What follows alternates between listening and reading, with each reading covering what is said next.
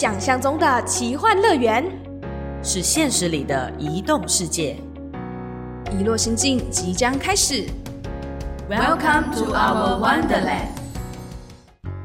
Hello，欢迎收听《遗落心境》，我是豆腐。我是小植，嘿，豆腐，我们远距录音的第二集，今天的话题同样是围绕在做工的人，没错，我们今天的话题一样是围绕在做工的人，但今天这一集比较不一样，是我们是要来探讨做工的人对于未来的想象。哦未来的想象，所以我们具体应该会聊到里面的角色喽。在还没有说角色之前呢、我觉得还是要跟各位听众跟豆腐分享一下小植的心情，就是啊，小植最近啊开始慢慢的熟悉跟投入了社会新鲜人的这个角色以后，我开始似乎能够明白。我们在聊的做工的人这一个企划里面的剧情里面的角色的每一个人的心情，再次重温做工的人，或者是在看做工的人这一部剧的时候，我就会觉得说：天哪，我自己跟里面的角色的人怎么那么的像，就非常有共鸣。哎，你是觉得你自己跟哪一个角色很像呢？小植？我自己觉得我本身就是阿奇的化身，虽然我不是说因为我要当主角啦，但是我只是觉得说阿奇这个人呐、就会跟我很像，因为他也是那种白日梦想家的感觉，一天到晚都在做梦啊，脑袋里面都是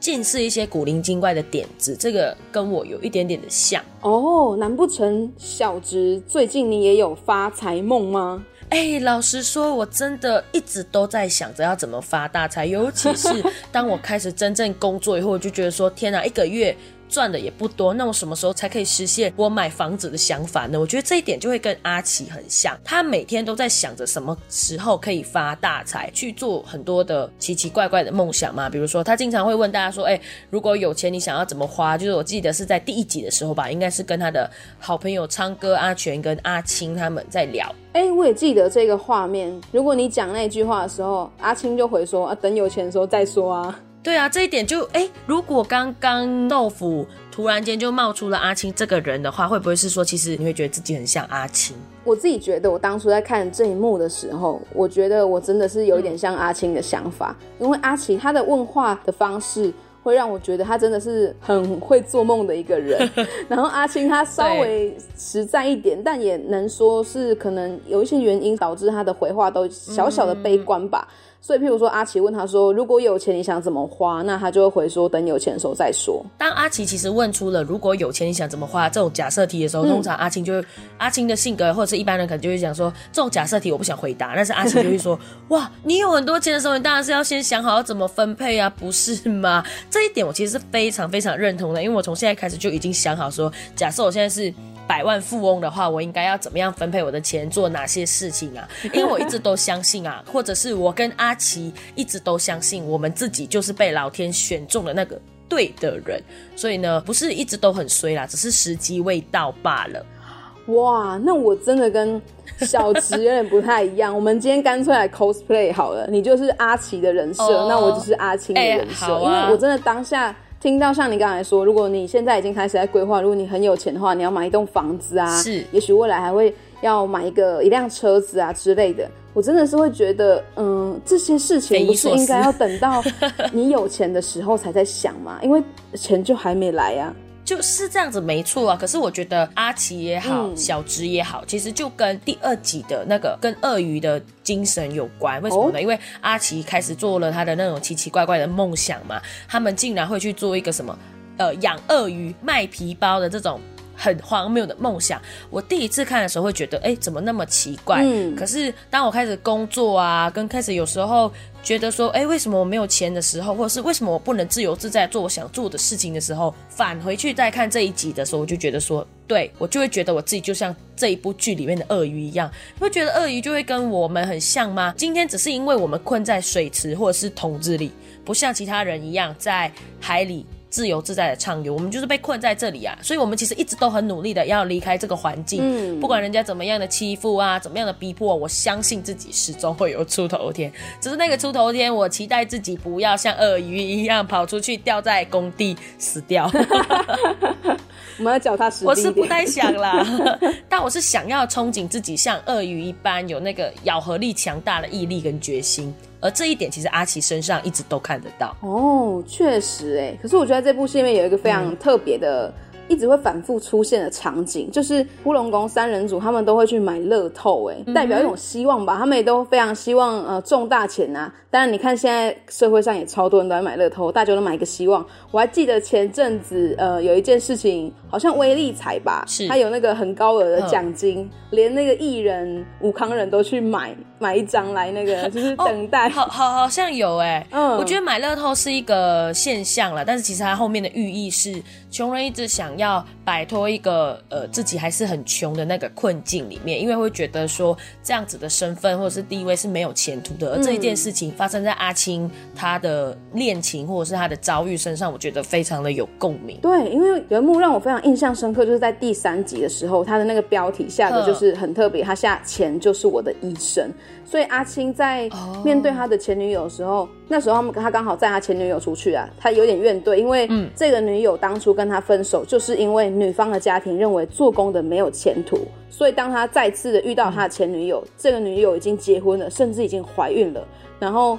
呃，对方就是她的老公是一个算是开餐厅的人吧，至少稍微有钱一点，等同于说他就喊出了一句非常用力，但也让我觉得很心酸的话。他就说：“我再投胎，我就当警察、当律师、当医生、当立法委员。”对应到第一集“声明之前人人平等”的那个标题，我真的觉得超讽刺的。意思就是说，说好的就是人人平等，就是没有分贫富贵贱，却是社会上的那种固化的职业阶级观念，去去让。人与人之间的距离，因着钱跟地位或工作的差异，开始有了很大的差距。其实我那时候当下在看的时候啦，阿青是要遭受到多么深的伤害，嗯他才会那么生气的讲出这一番话。他其实。骂的是大家，其实也在怨恨自己，说为什么不能摆脱这个困境？这样真的，他的当下的心情应该是更怨对的是自己，怎么会生在一个人家讲的好像你没有好父母，你就不会有一个好的环境，好像你就不能翻身的感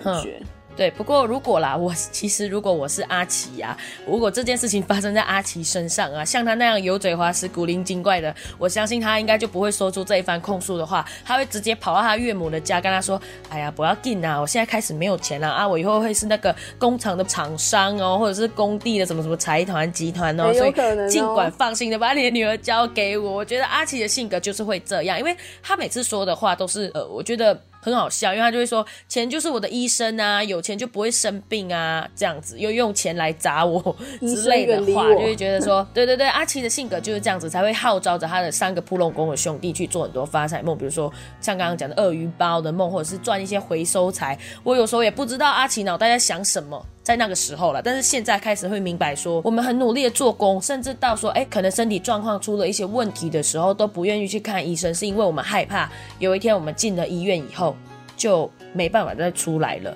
这一点其实投射在小植或者是阿奇，或者甚至在小植在看这件事情的时候，会觉得说可以明白，因为。呃，我们很害怕看医生，嗯，因为如果你去看医生以后，就等于说你你作为一个家庭的精神支柱或财力支柱，你就等于说你倒下了。做工的人嘛，一进去肯定就是满是伤痕的被检查，所以医生一定会告诉你说要多休息呀，少吃煎炸的，或者是油或少喝酒什么之类，要多休息什么的。可是这个对长期在工作的人来说已经够辛苦了，日子已经够难熬了，所以还是不要去做这件事情，就选择用一个比较鸵鸟心态的状态去面对。刚才小石说到就是。很多做工人都会说，我是怕我进医院就出不来了这件事，其实对应到我自己身上，像嗯，豆腐的爸爸也是做类似铁工之类的相关行业啦。做工的人蛮常就是他们说到底也不是害怕看医生，他们是怕要是真的进去检查出了一些什么病痛之后，他们要怎么面对家人，是不是就无法养家了？那家里还有小孩的话怎么办？如果小孩还要长大，还要上学？上有长辈，然后下有妻小的那种概念吧，等于说让他们没有办法去做这样子的决定，也不可能去，所以就只能改用一个非常。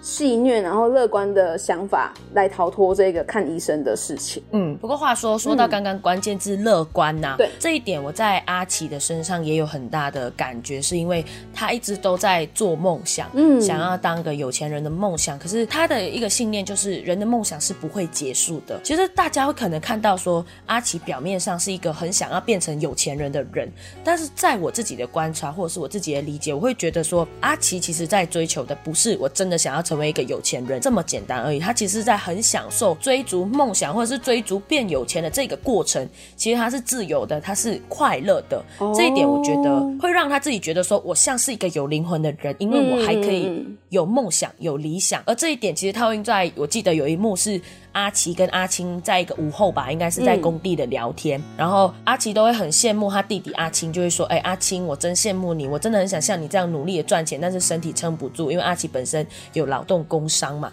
那阿青反而就是说，哥哥，我没办法像你那么有有理想。这一段话其实有触动到我，是说，哎，我这个时候才会去反思说，原来阿奇他一直在追求有钱这件事情，除了有钱以外，更多的是理想。”的这个状态，我在追求的过程中，我是快乐的，心灵的自由。嗯，没错，没错。因为他身体无法，所以他们那时候还打起了布袋戏，对对聊着聊着，不知道为什么就开始有点荒谬。那边是我印象很深刻的，就是因为他们不不知道为什么突然打起来，差点脱戏。我想说现在是发生什么事情？但是当阿奇饰演了一个角色。呃，如果是台湾的听众朋友的话，应该有看过一部戏，《霹雳布袋戏》的角色叫素环真，因为它就象征着正义啊、侠义啊的那种感觉，有一点像阿奇的在这个做工的里面的形象。但是他喊出的这句话是：世上最无奈之事，即便刀剑在手，或者天下无敌。人是有救不了最想救的人，我觉得就好像是反映他虽然有很多做梦的想法，可是因为他身体没有办法嘛，然后有很多事情。有很多东西好像没有钱，或者是他没有那个技能，他也无法做到。这部戏一直给人的感觉是阿奇跟阿青的那个性格互相的冲撞啊，一直在挑战着我们在想想事情的那种原理。因为他们两兄弟其实就像是天平的两端，嗯非常的极端，一个比较乐观，一个比较稍微悲观一点，可是却成为彼此最懂彼此的人。他们就是彼此的救命的最后一道草，以至于说到后面阿奇他的身体倒下了以后啊。躺在病床上，或者是怎么样的时候，其实跟弟弟的那个互动会让我非常的强烈，是在最后一集的时候。哦，哭爆的那边吗？对，没错。弟弟带着他回到了以前的工地的时候，他们开始聊说：“哎，我们以前当铁工的时候，我带着你出来工作啊。哎，这一栋是我们盖的，隔壁的比较新，去年才盖的。每一栋每一栋都在盖，很有成就感。而成就感这件事情，其实我觉得是阿奇一直在在追求的。所以刚刚我才呼应刚刚说的，其实有钱这件事情是一个表面上追求的物质，但是。其实真正内心是阿奇想要追求一个好的生活的那一份快乐的感觉跟成就感，就是一种。可是因为现在生病的关系，他也没办法了。但他也很理解说，哎，这些年幸好有弟弟的相挺，嗯的那种感觉。我觉得这这一段我真的是哭爆了。就是看到的时候，我相信也很多听众，如果你也已经看完了这一部《做工的人》的话。